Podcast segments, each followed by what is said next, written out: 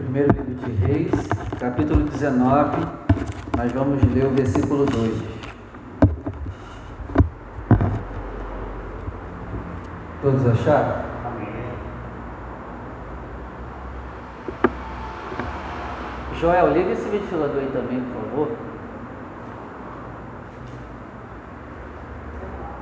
Esse aqui tu botou no máximo, Joel? Tá no máximo?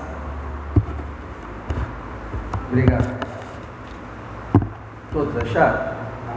Capítulo 19, versículo 2 diz assim: Então Jezabel mandou um mensageiro a Elias a dizer: Assim me façam os deuses, e outro tanto, se de certa manhã, a estas horas eu não puser a tua vida como a de um deles. O que vendo ele, se levantou e para escapar com vida se foi, e veio a Beceba escapar com vida, que é de Judá, e deixou ali o seu moço.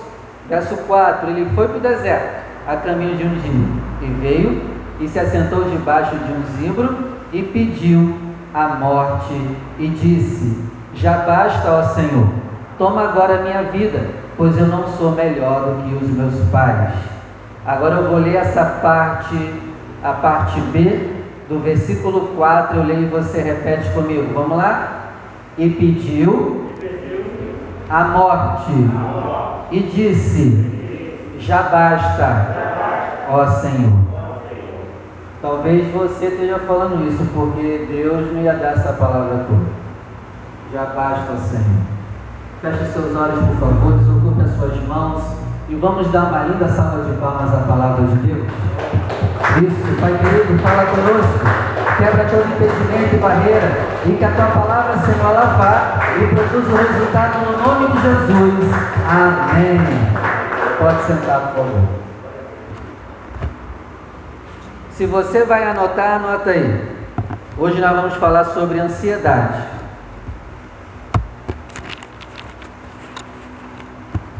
É difícil achar um ser humano na terra que não seja ansioso. Inclusive o profeta Elias passou por isso, ele estava sofrendo de ansiedade. Ele recebe uma palavra dizendo que amanhã eu vou te matar, Elias. O que tu fez com os meus profetas, Jezabel dizendo, eu vou fazer com você amanhã. Então, ele hoje se preocupou com amanhã, ansiedade. E essa ansiedade causou uma pressão tão grande nele que essa pressão virou depressão. Então anota aí, ansiedade gera pressão e pressão, depressão. A palavra depressão não vem de pressão. Ansiedade, pressão, depressão. Eu acredito que Elias teve depressão sim. Ele não queria comer, não queria sair de casa, Então, gente, isso é mais normal do que parece. É natural passar por isso. Anota aí também: a ansiedade é medo do futuro. Medo do futuro.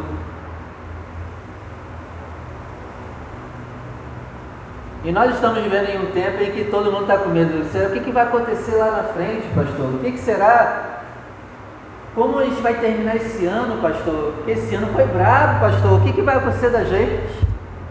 E aí a maioria está com medo. É, lembra do rei Saul? O rei Saul, num pico de ansiedade e desespero, ele queria uma resposta. Aí você lembra quem ele foi consultar? Ele foi consultar uma feiticeira. O cara que foi ensinado desde pequeno que não se poderia consultar essas coisas. O cara que desde pequeno foi ensinado que o Deus dele é invisível, num pico de ansiedade, ele foi se consultar com uma feiticeira. Aqui eu aprendo outra coisa, na ansiedade a gente sempre vai tomar decisões erradas. Mas, mas o que que levou Saul a consultar uma feiticeira? Sabe por quê? Porque nesses lugares a resposta é rápida. Você paga, né, faz o trabalho baixa lá o negócio e fala contigo na hora. A resposta é rápida. Esse é o problema da ansiedade. A gente quer tudo. E se nós continuarmos escravos da ansiedade, vigia, tá? A gente vai ser capaz de, até de consultar coisas que Deus abomina. Então, meu irmão, a ansiedade não vale a pena. Amém? Tem gente hoje na ansiedade que acorda de madrugada para ver signo, para ver tarô, para ver búzios.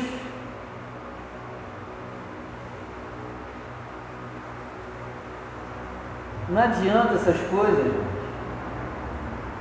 Aí se desespera, né, para ver qual qual é o dia da semana que ela tem que vestir azul, vestir vermelho, vestir roxo. Aí vive preso nisso. Tem gente que em desespero começa a se apegar a um monte de amuleto. Cordão da sorte, né? Aquela roupa da sorte. Isso é tudo desespero. Fruto da ansiedade.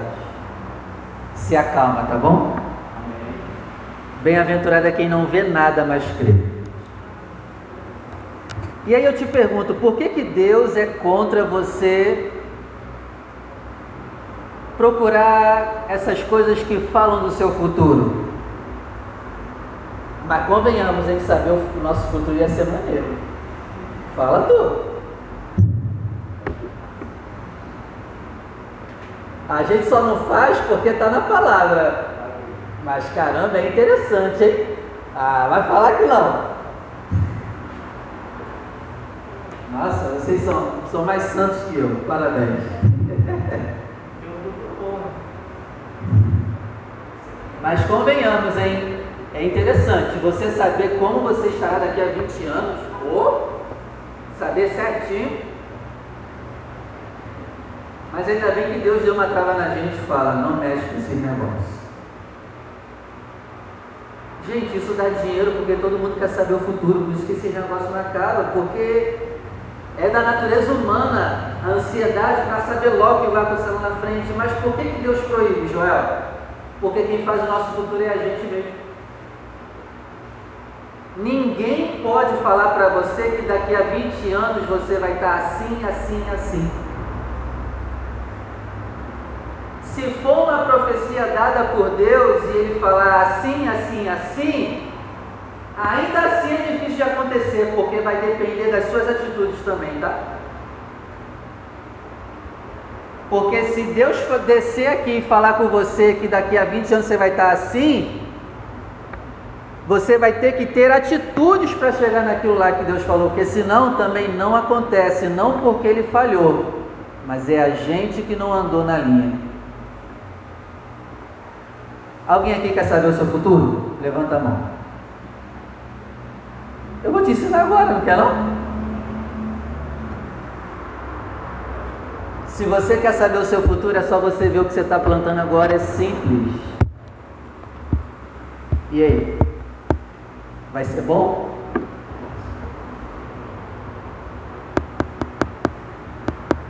Está plantando oração, pelo menos três vezes ao dia, leitura da palavra, obedecendo, está plantando? Ou a gente está plantando murmuração, reclamação, dúvida, angústia?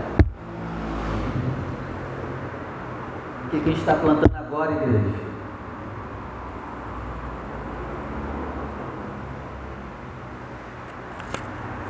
Sabe por que, que as pessoas querem saber do futuro dela? Porque o presente delas é horrível. Porque se o meu presente agora fosse bom, eu não estaria preocupado.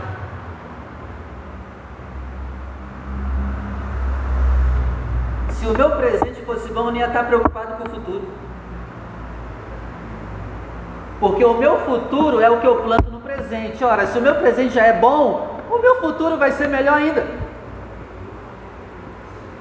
E aí as pessoas procuram esses lugares que dão previsão do futuro porque elas sabem que já estão, desculpa a expressão, lascadas agora, e elas querem uma palavra de refrigério para ver se vai ter alguma coisa boa. Não vai, Joel. Não vai. Então quem faz o teu futuro é você. É, comece a plantar correto agora. Dá tempo de colher. Você tem que plantar. E seu futuro quem faz é quem? Foi, é o seu pai que faz o seu futuro? A sua mãe? Não, pastor, eu vivo essa vida por causa do meu pai e da minha mãe. Eu vivo essa vida por causa do meu marido, por causa da minha esposa. Ah, foi Deus que quis assim a minha vida. Ele quer sempre melhor. Ele quer sempre uma vida melhor para a gente. É a gente que não está vivendo. Amém? Salomão vai dizer em Provérbios 12, verso 25, anota aí, que a ansiedade vai gerar problema no coração. Então, se tiver alguém que me ouve agora e tem problema no coração, provavelmente foi a ansiedade. Aí tem sopro no coração, coração grande, né? E por aí vai, problemas cardiovasculares, tudo, a maioria gerado pela ansiedade. Isaías capítulo 8, verso 22, o profeta Isaías vai dizer que a ansiedade vai te levar à angústia e vai te colocar na escuridão. Eu disse no início, a ansiedade faz você tomar decisões erradas. Quem está ansioso no mundo espiritual está numa escuridão. É por isso que Jesus vai bater na tecla da ansiedade e dizer: a tua ansiedade vai fazer você crescer 15 centímetros? Um côvado, côvado é essa medida aqui, ó, da ponta desse dedo até o cotovelo, geralmente é 15 centímetros. A sua ansiedade vai fazer você crescer 15 centímetros? Não vale a pena ter ela. Amém, igreja? Primeira carta de Pedro, capítulo 5, vamos lá?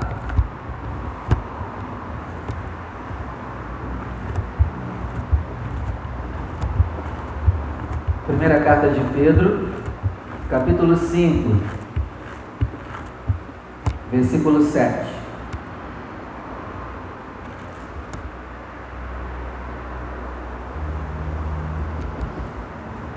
Diz assim, 1 Pedro 5, verso 7. Todos acharam?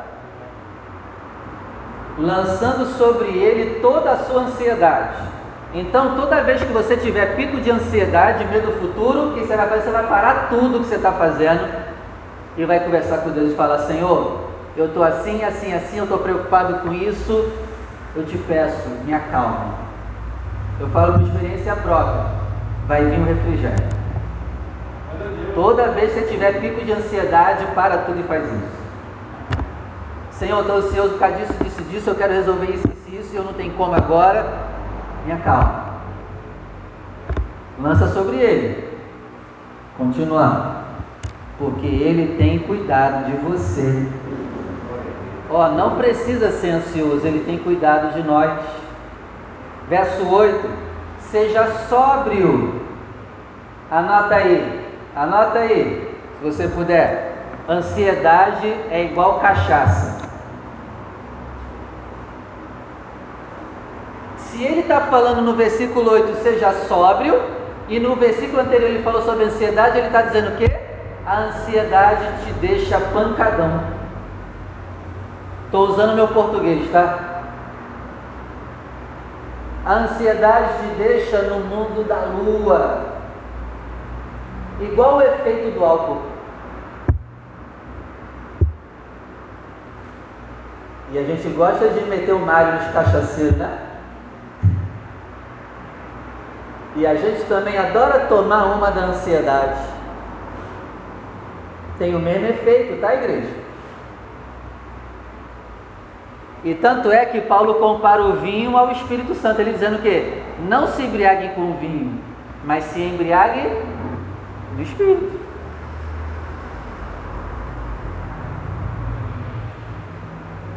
Continuando.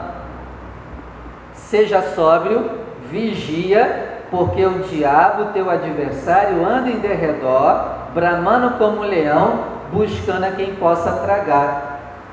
Eu leio essa passagem aqui há mais de cinco anos, mas hoje é que eu fui entender. Hoje eu fui entender que o diabo anda em derredor de quem? De quem é ansioso. Meu Deus do céu. Por que está falando sobre ansiedade? E quando Espírito Santo me mostrou isso hoje, eu falei, caramba, como eu nunca vi isso? Pegou essa? Gente, isso é muito sério e forte.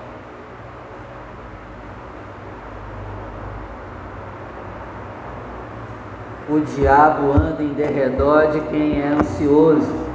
A ansiedade parece até sangue no mar onde tem tubarão. A ansiedade parece que derrama sangue e atrai tubarão. É isso que acontece no mundo espiritual. Ele busca quem está ansioso para que possa tragar. Meu Deus.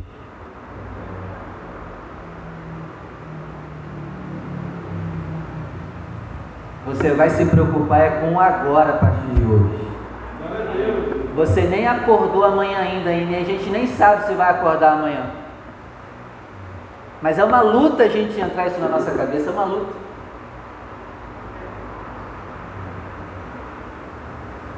Continuando, verso 9: O qual resiste, resista firme na fé, sem ansiedade sabendo que as mesmas aflições acontecem entre os vossos irmãos no mundo. Em Êxodo 16, não precisa abrir não, verso 19, lá Deus deu uma ordem assim, ó, eu vou mandar um maná para vocês, Êxodo 16, verso 19. Mas vocês só vão pegar para hoje, não peguem também para amanhã. Mas o que que a gente faz? Vai faltar, Senhor. Então já deixa eu deixar o separado aqui. A gente é a mesma coisa. Se a gente estivesse lá, eu teria feito mesmo. Não sei você, mas eu ia pegar para guardar para outro dia. E o que, que aconteceu com aquela preocupação? E o que, que aconteceu com aquilo que eles pegaram a mais? Apodreceu e deu bicho. Sabe outra coisa que eu aprendo aqui? A ansiedade te apodrece.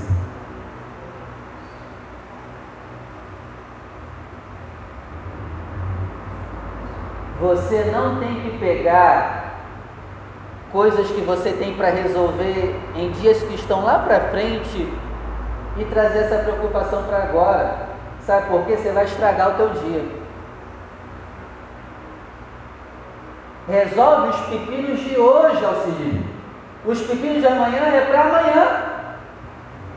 Basta cada dia o seu mal. Resolve os pepinos de hoje. Os pepinos de amanhã não é para se preocupar agora, porque senão você está gastando energia com um dia que nem chegou ainda. E quando você acordar amanhã, você já vai começar o seu dia com pouca energia. Porque a energia que você era para economizar, você já gastou no outro dia. Meu amigo, a ansiedade acaba com a tua vida, acaba com o teu prazer de viver. Por exemplo, se o aluguel vence no dia 30, a partir do dia 15 você já não vive mais. Aí perde 15 dias da sua vida preocupado com o dia 30 que nem chegou ainda.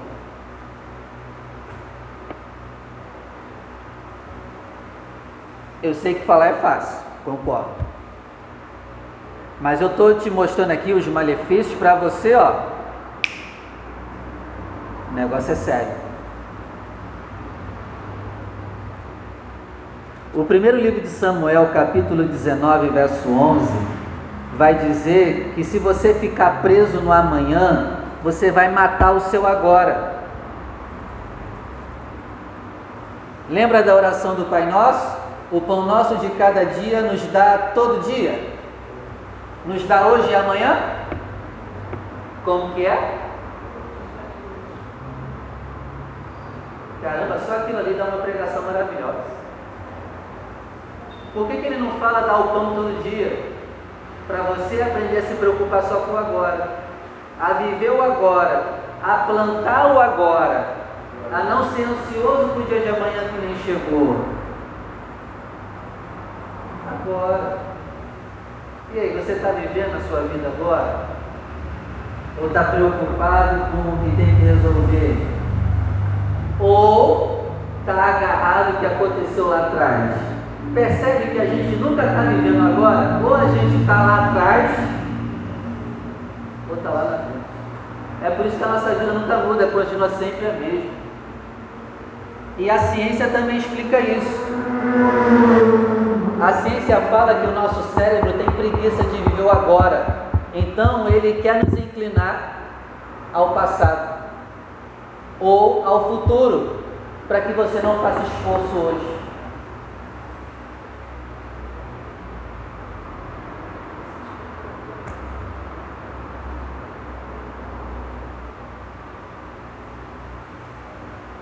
Eu chamo isso de preguiça, né?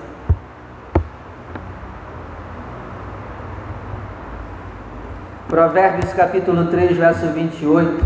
Anota aí. Lá Salomão vai dizer: se você pode ajudar hoje alguém, não deixe para amanhã. Abre comigo em Mateus capítulo 6. Vai ser o último livro que eu vou ler com você. Mateus capítulo 6, verso 34. Mateus 6, 34. Não ande ansioso pelo dia de amanhã. O dia de amanhã cuidará de si mesmo. Basta cada dia o seu mal. Se estamos preocupados com o dia de amanhã, a gente não confia em Deus e nem na gente mesmo.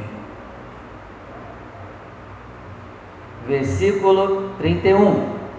Não ande ansioso dizendo: O que, que eu vou comer amanhã? O que, que eu vou beber amanhã? O que, que eu vou vestir amanhã? Como que eu vou pagar aquela conta amanhã? Como que eu vou resolver aquele problema com fulano amanhã? Como que eu vou arrumar trabalho amanhã? E por aí vai.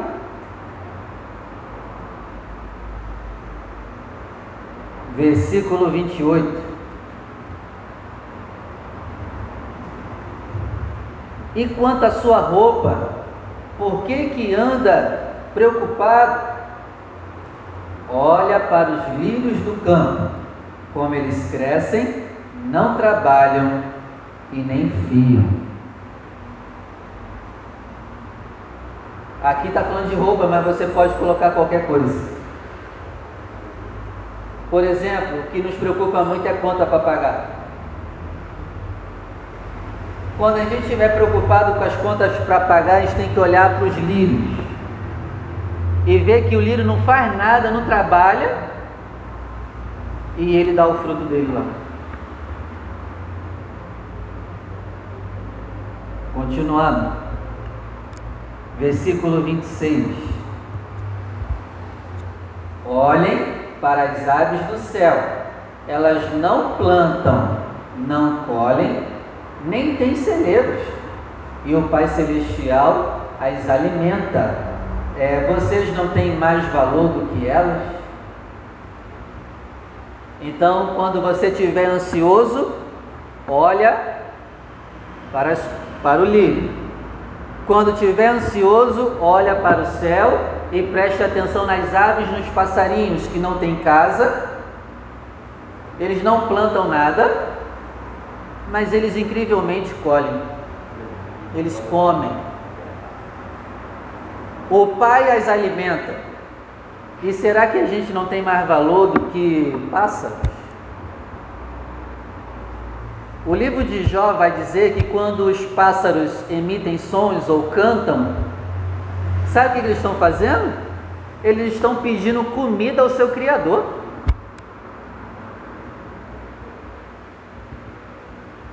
Caramba, os passarinhos têm mais fé em Deus do que em você.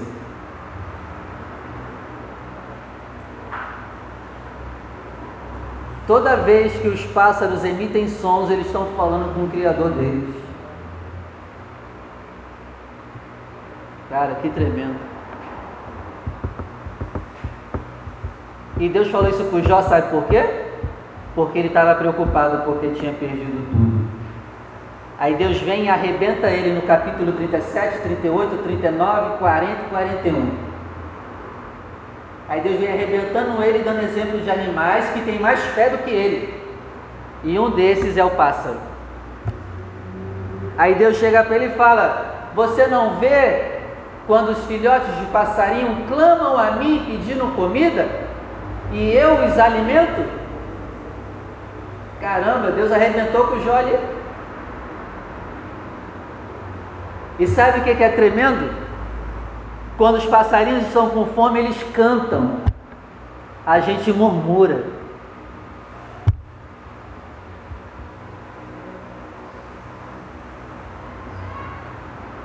Vamos cantar.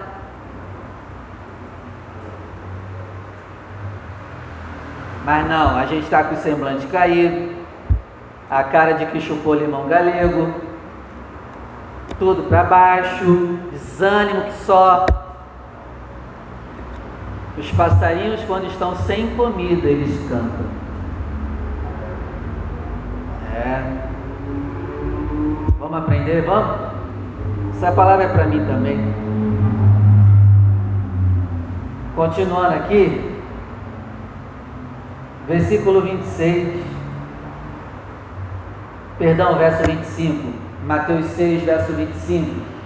Por isso eu te digo: não ande preocupado com a vossa vida, pelo que haveis de beber, comer, nem quanto ao teu corpo, pelo que haveis de vestir. A vida não é mais importante do que a comida, e o corpo não é mais importante do que a roupa. O corpo é mais importante que comida, Perdão, o corpo é mais importante que a comida e a vida é mais importante que roupa. Gente, o que, que eu aprendo aqui? Você tem vida e tem um corpo.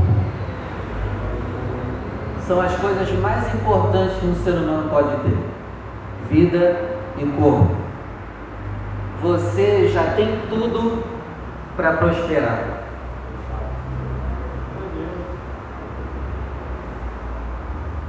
Você já tem tudo para viver o melhor dessa terra, ser feliz. Fazer do teu casamento o jardim do Éden. Fazer da tua vida financeira o jardim do Éden. Fazer do seu interior o jardim do Éden. Você já tem tudo. Já tem o corpo e a vida. Vai prosperar, pô.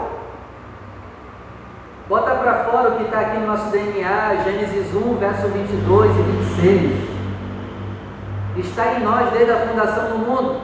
Crescei, frutificai-vos e multiplicai-vos.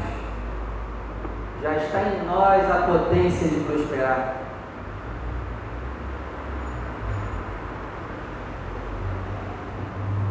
Amém, igreja? Anota aí para a gente finalizar. A ansiedade é a pressa de colher frutos. A ansiedade é a pressa de colher frutos. O Salmo 1 vai dizer que a gente vai colher fruto ao tempo certo. Mas não, a gente quer agora. E às vezes a gente nem está plantando para colher isso. É, não se esqueça, nós somos agricultores. E tem gente que nem está arando a terra e já quer colher.